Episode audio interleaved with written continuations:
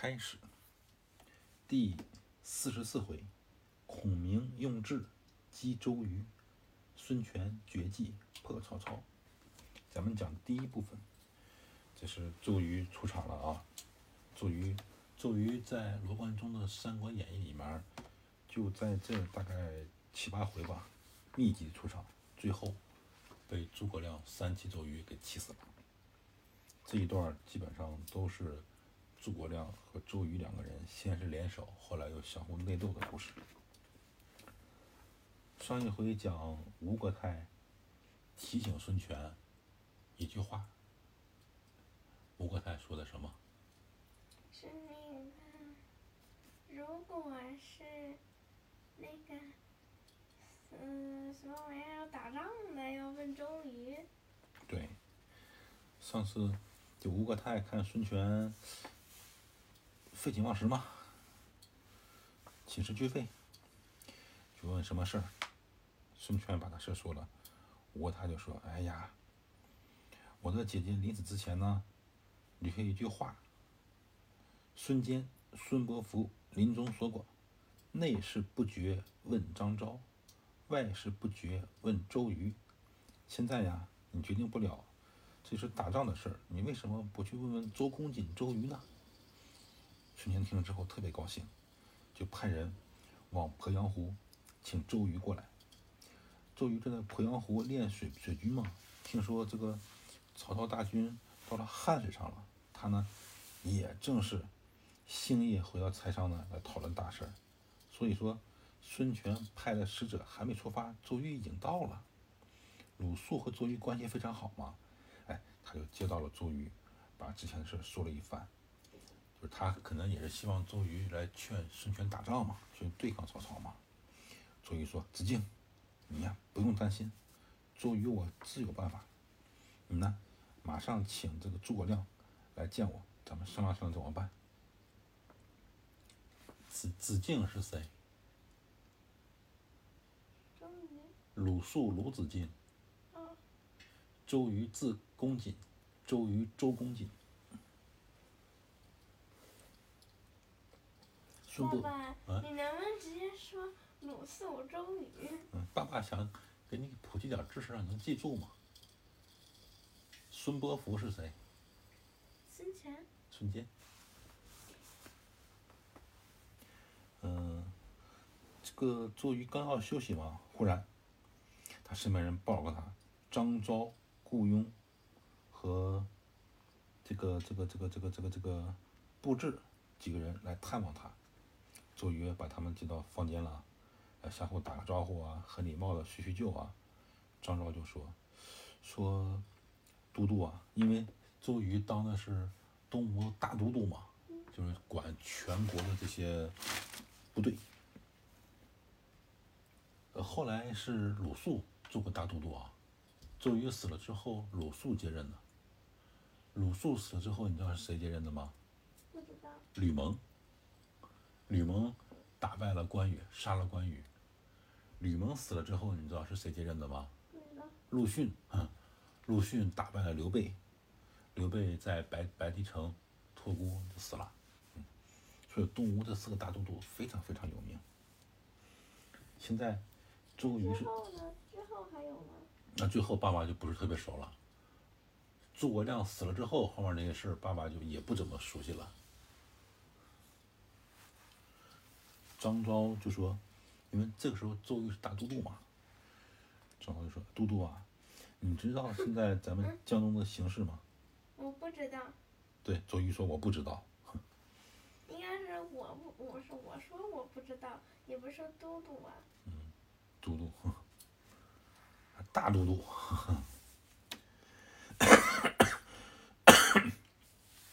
张昭说：“现在曹操啊，带了一百万士兵驻扎在汉水上。昨天呢，他发了一篇檄文，邀请咱们主公孙权去江夏打猎。他呢，很明显想吞并我们江东，在等我们的反馈。我呀，就劝主公投降他，避免呀给江东带来大祸。他不想啊，鲁肃从江夏把刘备的军师诸葛亮带过来了。然后呢，他们呢就是特意准备了一套一顿说法，去激怒了主公。诸葛亮这么做呢，哎，鲁肃还帮他啊，帮着诸葛亮去劝孙权出兵。现在呀，我们等都督，你来决定怎么办。好啊，对，周瑜说：“你们的意见一致吗？统一吗？”顾雍说：“哎，我们啊，想法跟张昭一样。”周瑜说：“哎，我也早就想投降了，你们先回去，明天呢，我见到主公，和他一起商量。”张昭这帮人一看，哎，这个周瑜啊，负责打仗的周瑜也想投降，哎，他们就告辞了。他们刚走，程普、黄盖、韩当这些主战就是力主和曹操打仗的将领也来了。周瑜把他们呃迎到自己的房间，相互客气的聊天。程普就说：“说都督，你知道咱们江东早晚得归别人吗？”不知道。对不对？周瑜说：“我不知道。”程普说：“哎呀，我等啊，自从跟随孙将军，呃，开疆辟土，咱们打下了江东，大大小小打了几百仗，哎，我们才有了六个城，呃六个叫他们叫郡嘛，啊，对，六个郡的这么个大的地盘儿。今天呀，这个咱们的主公孙权听这帮谋士的建议，想投降曹操，真是可喜可耻啊，特别可耻的一件事。我等啊，我们宁可自杀，宁可死了也不投降。我们呀，希望这个都督，你劝主公，咱们一起打仗，去和曹操决一死战。我们宁可战死沙场，也不投降。周瑜说：“哎，你们这些将军，你们意见一致吗？”黄盖呀，就是很生气，站起来说：“我们啊，是宁可把头都丢了，也不投降曹操。”其他人都说：“我们意见一致，我们肯定不投降。”周瑜就说：“哎，我呀，正好想和曹操决战打一仗，我怎么肯投降呢？你们先回去，明天我见了孙权，我有办法。”他跟张昭那帮人说他想投降，他跟黄盖、程普这些人说他不想投降，对吧？为啥？哎，你接着听啊。程普走了之后呢，诸葛瑾、吕范这些文人又来了，又过来见周瑜，也是相互行完礼了，客气完之后，诸葛瑾说：“说我的弟弟啊，诸葛亮，嗯，从汉水那边过来嘛，他听说，他告诉我，刘备呀，想和东吴联手去对抗曹操，这些文武啊都没有统一的想法，因为现在是我的弟弟是使者嘛，是不是啊？我我我又是这个东吴的官，所以我呢也不敢多说话，我就特意把这事儿呢过来要报给都督，请你都督这个决策。周瑜说：“那你们想怎么办呢？”诸葛瑾说：“哎呀，投降呢可能会会容易一些啊，咱们会没有太大麻烦。如果打仗啊，咱们可能会损害很大。”周瑜笑了笑说：“哎呀，我呀自有主张，咱们明天一起到孙权那里再商量吧。”我还以为他会说，哎，我也是这么 诸葛瑾这些人告辞了嘛，一会儿吕蒙、甘宁这些人也来求见他了。这些武将基本上都是想打仗的，是不是？所以又来来了好几拨人，有的人呢想要打，有的人想要降。周瑜都说说你们呀不用多说了，明天咱们在孙权那里一起讨论吧。这些人走了之后呢，周瑜在那冷笑。到了晚上，他手下报告说鲁肃带着诸葛亮来了。周瑜亲自啊出门去迎接诸葛亮。坐下聊会天之后呢，鲁肃就先问周瑜说：“现在曹操带领这些士兵要打江东，是和就是投降还是打？这个主公孙权呀不能决定，他肯定会听将军周瑜听你的话。你意下如何呀？” 周瑜说：“曹操啊，打着天子的名号，他的部队啊是以天子的名义去讨伐叛徒嘛，哈，肯定不能阻挡，而且他势力很大，我们呀不能轻敌。如果打，一定就失败；如果投降呢，哎，我们还能安稳一些、安定一些、安全一些。我呢已经决定了，明天见到主公，我们就准备投降。”鲁肃听完之后特别惊讶，说：“哎。”你这话不对呀！我们江东呢，基业已经经历了三代领导了，三个主公呢，分别是谁？江东这个地盘有三个领导，分别是谁？孙权、孙坚、孙策。先是孙坚，孙坚是爸爸嘛，然后是孙策，孙策是孙权的哥哥，然后是孙权。三代人，江东的基业已经经历三世了，我们怎可就就是把他拱手的送给别人呢？而且孙坚临死的时候呢，说过了，说外事不决呀，要问你。现在呢，就指望着你来保全咱们江东的基业呢。你就像我们的靠山一样，你怎么能这么懦弱想投降呢？周瑜说：“咱们江东啊，地盘很大，有六个郡，有好多老百姓呢。如果说这些老百姓啊，遭受了战争的苦难，他们一定呀要怨我，所以我决定投降。一投降，不打仗了啊，老百姓就不受苦了。”鲁肃说：“不行，不行。这个周瑜，你是个大将军，你是个英雄，而且我们东吴呢。”也是易守难攻，曹操未必打得过我们。两个人就是周瑜和鲁肃在那争辩，诸葛亮在旁边冷笑，也不说话。这时候，周瑜就问诸葛亮：“哎，说我们俩在这争论，你那冷笑干嘛呀？”诸葛亮就说：“诸葛亮肯定也是像激怒这个孙权一样，想用计策去激怒周瑜嘛。”周瑜问他为什么冷笑，诸葛亮就说：“啊，我呀，不是笑话别人。”我是笑话鲁肃不识时务。鲁肃一听很生气，说：“哎，诸葛亮，你为什么笑话我不识时务呢？”诸葛亮说：“哎呀，周瑜呀想要投降曹操，很合理啊，这个事儿非常合理。”周瑜说：“哎，你看，诸葛亮，你这么说，你是识时务的人，你一定是跟我一条心的。”鲁肃说：“哎，诸葛亮，你怎么变？你怎么又这么说了呢？”好像跟原来说的不一样啊。诸葛亮说：“曹操这个人呀，非常善于打仗，天下其他的诸侯根本抵挡不了。以前只有吕布、袁绍、袁术、刘表敢和他来抗争，敢和他打。现在这些人都已经被曹操消灭了，天下已经没有英雄了啊，已经没有和曹操可以相提并论的人了。”只有刘备不识时务，勉强与这个曹操抗衡了一下子，但是也被打败了。现在孤身在江夏，是死是活还不知道。所以周瑜将军，你要想决定投降曹操，哎，你就不但可以保证你的老婆孩子安全，曹操肯定还会给你一笔钱。这样的话呢，就相当于你后半生就就没有，就不用不用不用操心了嘛。啊这是好事儿啊！很明显，诸葛亮在撒谎，在激怒这个周瑜嘛。鲁肃听完之后特别生气，鲁肃大怒，说：“哎，你怎么敢让我敢敢敢说服我的主公和他手下的将军去忍辱投降国贼呢？”诸葛亮说：“哎，我呀有一个计策，我们呢也不用说。”就是给曹操犒劳，给他送上酒啊，送上礼品呀，就不用亲自渡江犒劳他。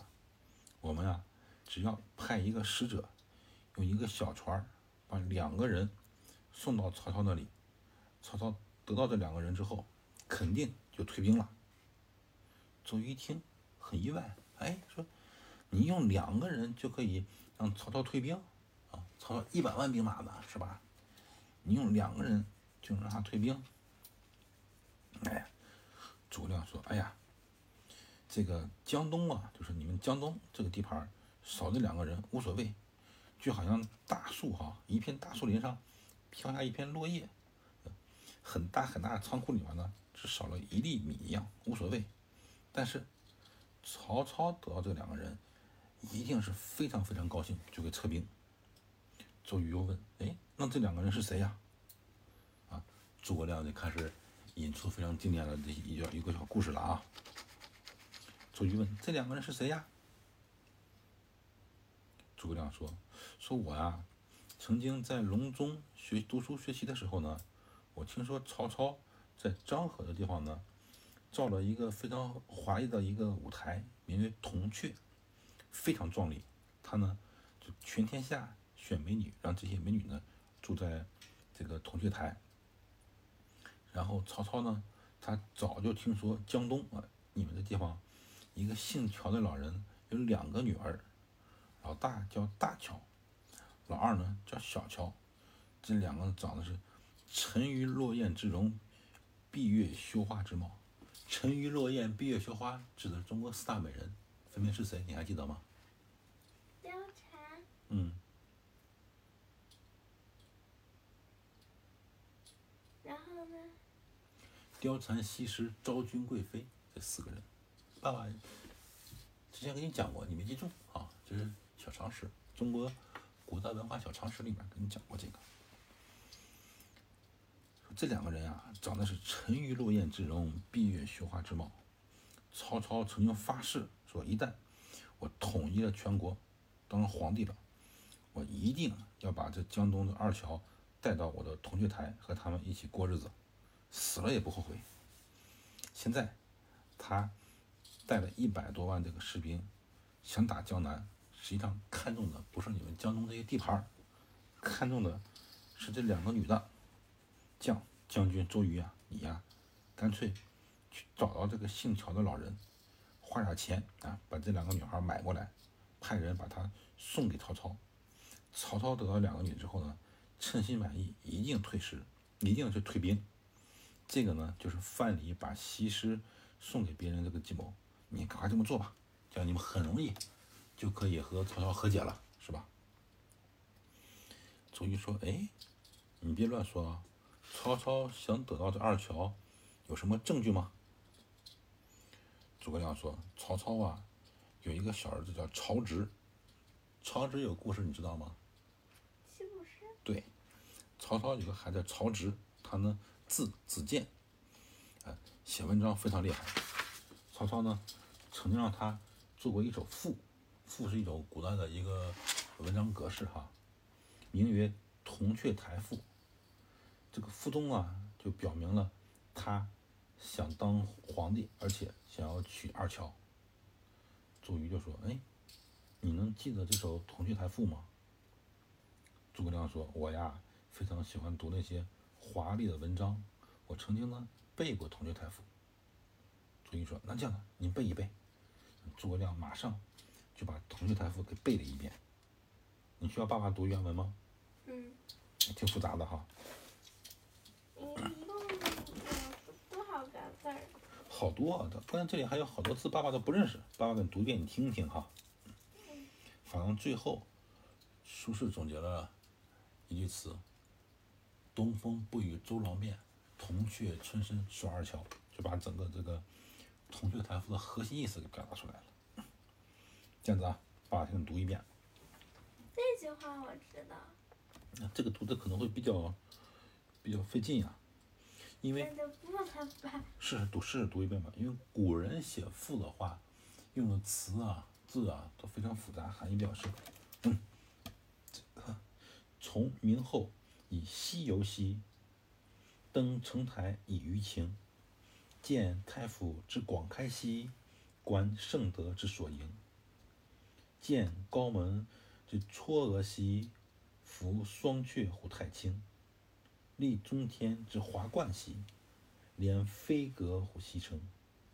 临漳水之长流兮，望远果之姿容。立双台于左右兮，有玉龙于金凤。揽二乔于东南兮，这个二乔出来了啊！揽二乔于东南兮，越超兮之与共。抚皇都之弘历兮，堪云霞之浮动。欣群才之来翠兮，携飞熊之极梦。仰春风之和睦兮，听百鸟之悲鸣。天上环旗之立兮，家苑得乎双成。洋人化于宇宙兮，尽数共于上京。唯乡闻之为盛兮，岂足方乎圣名？休兮，休矣，美矣，惠泽远扬。一佐我皇家兮，宁彼四方。通天地之归良兮，其日月之辉光。永贵尊而无极兮，等君寿于东皇。欲龙旗以遨游兮，同銮驾而周章。恩化几乎四海兮，家务富而民康。愿四台之永固兮，越钟鼓而未央。实际上这一段就是曹植在形容整个铜雀台的美。这里面他提到了一句：“揽二乔于东南兮，越朝夕与朝夕之与共。”二乔指的是铜雀台两个飞呃飞檐飞廊，叫二乔嘛。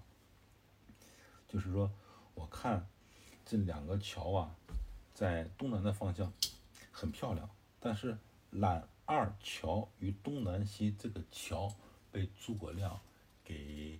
演绎成了是大乔和小乔，揽呢变成了是曹操用手搂着二乔，东南恰好就是孙权他的地盘就在曹操地盘的东南嘛，所以说这一句话引申出来，像诸葛亮说的，曹操想在东南的方向把这个二乔抢回来，每天能搂着他们，所以这个是这个是诸葛亮故意使坏。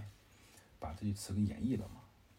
所以周瑜听了之后特别生气，就离开座了，手指着北方的骂：“这个老贼，曹操太欺负人了。”诸葛亮赶快站起来哈，制止他说：“这没什么，没什么。想当年单于他多次侵犯我们汉朝疆界嘛，大汉呢就把这个就是公主，就皇帝的女儿嘛，哈。”都嫁给了单于和亲，你如今何必再惜这个你们东吴两个普通女子呢？周瑜说之后说：“哎呀，说诸葛亮啊，你有所不知，这个大乔是孙伯符将军的这个老婆，小乔啊是我周瑜的老婆，就是这个孙权的哥哥不是叫孙策吗？”孙策当时在江东偶然遇到了周瑜，关系非常好。当时孙坚带着孙策在打天下，恰好那个时候，呃，孙策和周瑜是同名，他俩就结拜成兄弟了。他俩分别娶了大乔和小乔。